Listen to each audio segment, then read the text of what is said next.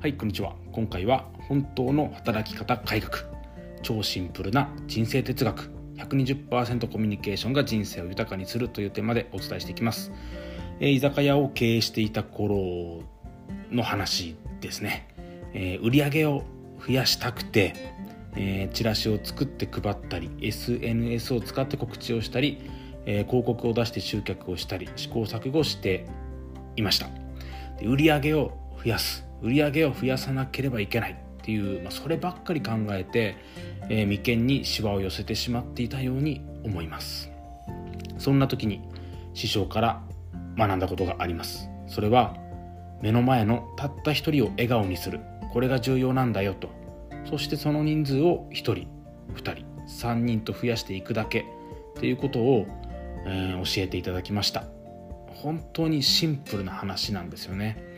えー、当時を思い返すとテクニック的なことを学ぼうと、まあ、躍起になってというかどうにか売り上げを上げていかなければっていうので、まあ、追われるようになんかこううん違う方向に走ってしまっていたように思います。それを、まあ、この話を聞いた時にですね、えー、衝撃的だったっていうかトンカチで頭を叩かれたようななんかこうああそうかと。何やってたんだろうなと。大事なことを忘れそうになってたんだなっていうふうに思いました。で、えー、オープン当初思い出してですね、えーまあ、一人一人のお客様初めて宴会の予約が入ってきた時とか思い出してですね、えー、この意識変えていこうっていうふうに、え、当時120%コミュニケーションというふうに歌ってですね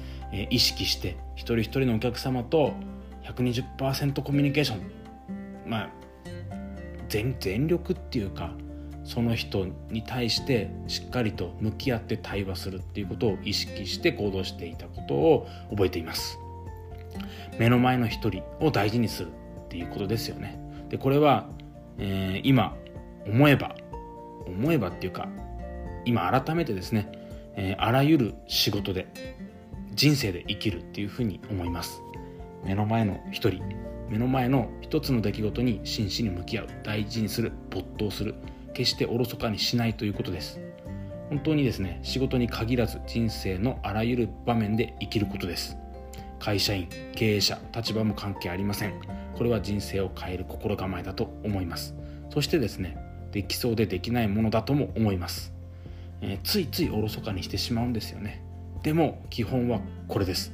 目の前の一人を笑顔にする。目の前の一人を大事にする。目の前の出来事に全力で取り組むっていうこと、